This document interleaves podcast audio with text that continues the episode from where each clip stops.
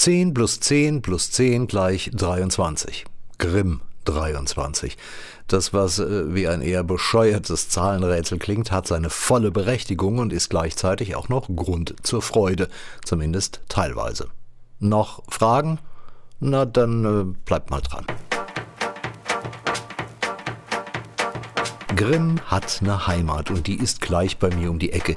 Die Grimm-Heimat Nordhessen. Die 23 ist unser aktuelles Jahr und was es mit der dreifachen 10 auf sich hat, das ist Thema im Podcast 216 Deutsches Reiseradio mit Rüdiger Edelmann und quasi Geschichten aus der Heimat.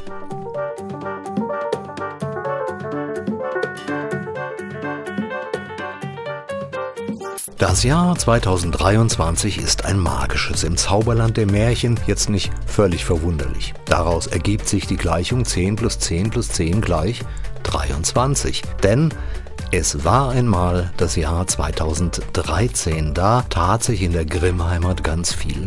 Oberhalb des langjährigen Wohnorts der Brüder Jakob und Wilhelm Grimm sorgte ein Stück Natur für Furore.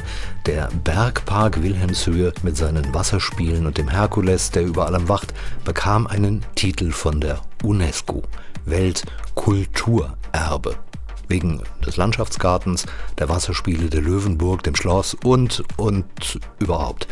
Ein Traum wurde wahr, erinnert sich auch Birgit Kuchenreiter von Kassel Tourismus. Also es war vor zehn Jahren, man würde heute sagen, mega. Die Ernennung kam während äh, des Hessentages 2013 an einem Sonntag. Wir waren sozusagen in einem kollektiven Jubelrausch der Rausch ist vergangen, der Jubel ist geblieben. Und es war und ist bis heute so, dass gerade auch viele aus dem näheren Umland, die selbstverständlich wissen, dass Kassel den Bergpark hat, sagen, ich muss da unbedingt hin. Ich habe es bisher immer verpasst, aber jetzt ist der Tag, wo ich in den Bergpark kommen muss. Da freuen wir uns sehr drauf, dass viele sagen, wenn ich jetzt an die zurückliegenden zwei Jahre denke, wo ja nur sehr eingeschränkte Besuche möglich waren, ich fahre mal in den Bergpark jenseits der Wasserspiele. Es waren ja keine Wasserspiele. Genieße den Park, genieße die, die Stille, die Kleinarchitektur, die Parklandschaft an sich. Jetzt ist wieder alles möglich. Jetzt gibt es wieder die Wasserspiele ab 1. Mai und natürlich verschiedene Festivitäten rund um das Jubiläum 10 Jahre Welterbe Bergpark Wilhelmshöhe.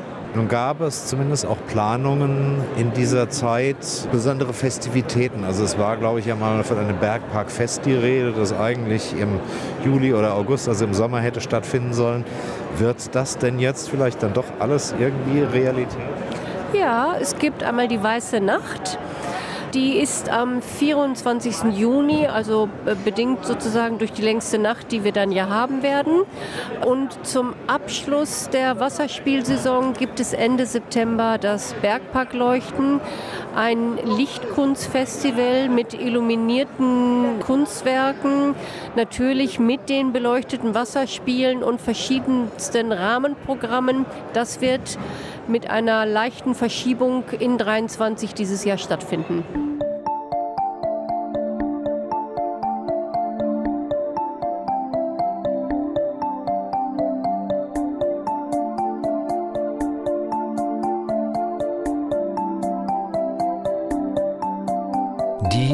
Zweite magische Zehn könnte aus einem Märchen stammen, aber aus welchem? Mir fällt da Tischlein deck dich ein mit äh, dem Goldesel und äh, Hans im Glück, der durch seine Tauschgeschäfte immer glücklicher wurde. Es war einmal die Idee von einer magischen Karte, die der Gast von seinem Wirt geschenkt bekommt und durch das Vorweisen des neuen Schatzes immer mehr Schätze erlangt. Im Lauf von zehn Jahren hat sie sich auch für die Touristiker Brick le Brit zu einem kleinen Goldesel entwickelt. So oder ähnlich könnte die märchenhafte Geschichte der Gästecard Meine Card Plus erzählt werden. Viele kleine gute Zauberer verschenkten etwas und trotzdem wurden alle ein wenig reicher damit. Die magische Karte bekommt nämlich jeder, der sich bei teilnehmenden Betrieben der Region zum Urlaub einmietet und er kann damit nicht nur den öffentlichen Nahverkehr nutzen, sondern erhält auch noch kostenfreien Eintritt bei 140 Freizeiteinrichtungen, Attraktionen und Abenteuern in Nordhessen.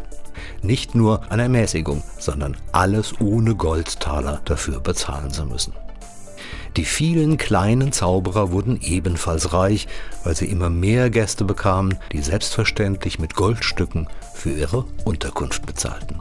Der Chefzauberer und Geschäftsführer der Grimheimer Nordhessen, Kai Georg Bachmann, freut sich jedenfalls sehr, dass das Märchen von der magischen Karte so erfolgreich ist. Zunächst mal muss man sagen, es ist ein absolutes Erfolgsmodell.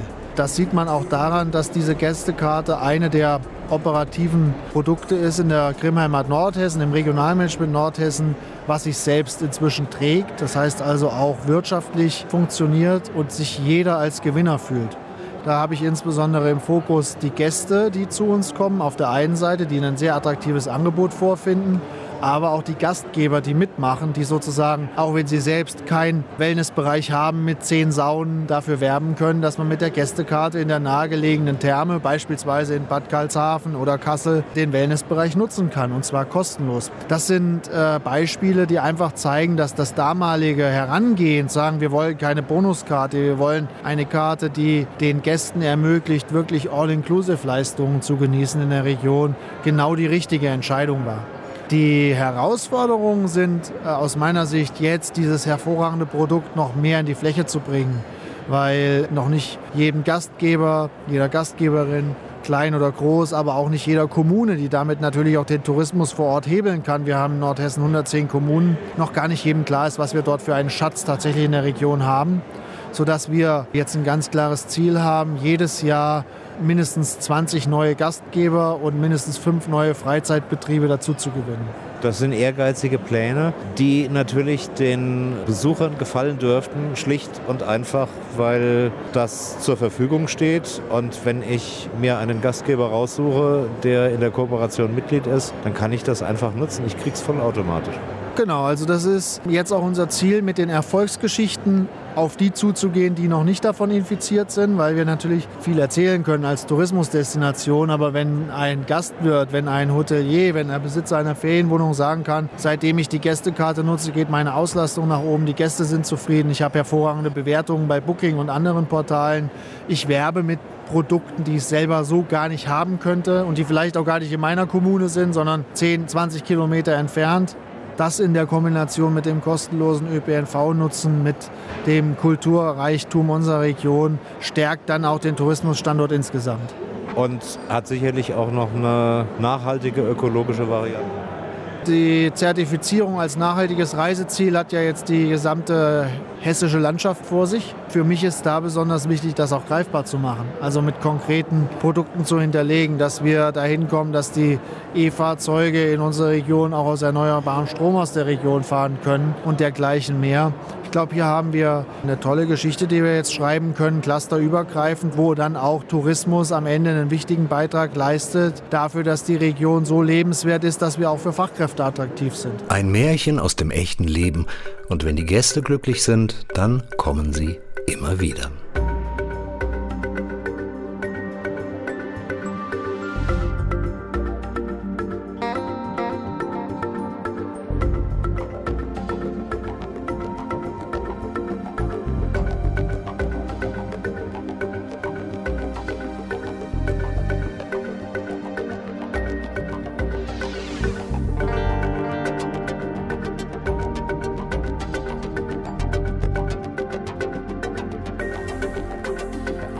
Die dritte magische Zehn könnte aus einem gemischten Märchen stammen. So ein Zwischending aus äh, Aschenputtel, Schneewittchen und dem Froschkönig. Allerdings darf man das, naja, nicht ganz wörtlich sehen. Vor zehn Jahren wurde eine Hoffnung eingeweiht, von der sich der weit entfernte politische Kaiser große Einnahmen versprach und noch mehr Fluggäste in Kassel Kalten. Leider weigerte sich allerdings Aschenputtel, den Frosch zu küssen, der eigentlich ein verschuldeter Prinz war. Da half auch die Umbenennung in Kassel Airport nix. Die sieben Zwerge mühen sich seit Jahren, das Aschenputtel zu überreden, vorbeizuschauen und endlich den Frosch zu knutschen. Aber ihre gläsernen Schuhe sind viel zu groß und der Weg zu weit. Muss doch mal werden, sagt KSF-Vertriebsleiter Jürgen Schirz und sieht fast alles positiv. Naja, nun Gott sei Dank deutlich besser. Wir haben bis 2019 jedes Jahr Zuwachsraten gehabt, die auch nicht unerheblich waren, was sowohl den Passagierverkehr als auch die Flugbewegungen betraf. Ab 2020 die Corona-Krise. Und das hat uns natürlich auch massiv betroffen, sodass wir an und für sich 2020, 2021 ganz, ganz massive Einbrüche hatten, die uns natürlich heute noch begleiten. Aber wie steht es denn jetzt nun um die Zukunft? Insgesamt spürt man gerade nach Ende einer Pandemie nun so eine Aufbruchsstimmung. Die Leute wollen wieder in Urlaub, die Leute wollen auch wieder fliegen. Von daher ist es natürlich interessant, wenn man auch einen Flughafen gleich um die Ecke hat. Welche Ziele stehen denn an und gibt es Hoffnung, dass sich diese Zahl auch der Flugbewegungen irgendwann mal wirklich merklich und deutlich erhöht? Also grundsätzlich ist der Nachholbedarf natürlich nach so einer Pandemie besonders groß. Das haben wir auch letztes Jahr gespürt. Die Flüge waren im großflächigen Bereich ausgebucht. Insbesondere die Ziele nach Mallorca, nach Kreta und Antalya sind super gut gebucht worden. Nachholbedarf auch dieses Jahr weiterhin vorhanden. Wir haben jetzt schon äh, gute Auslastungszahlen auch für Sommer. Ähm, ja, perspektivisch hoffen wir natürlich, dass wir weiter die sag mal, Passagierzahlen steigern können. Wir haben Nischenziele dazu genommen, die für uns sehr wichtig sind. Wir haben schon vor der Corona-Zeit mit Sylt und Usedom angefangen. Und jetzt äh, haben wir ab Mai als neues Ziel Bozen, Südtirol zweimal die Woche, ab Kassel mit äh, Sky Alps, einer ähm, Südtiroler Fluggesellschaft.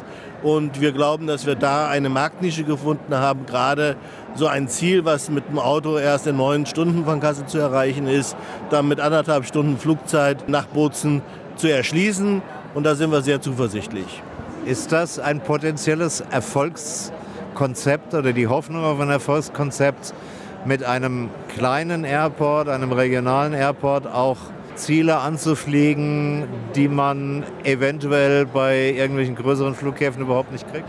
Das ist unter anderem ein Rezept, weil durch Nischenprodukte können wir uns als Regionalflughafen ein Stückchen weit als Alleinstellungsmerkmal positionieren.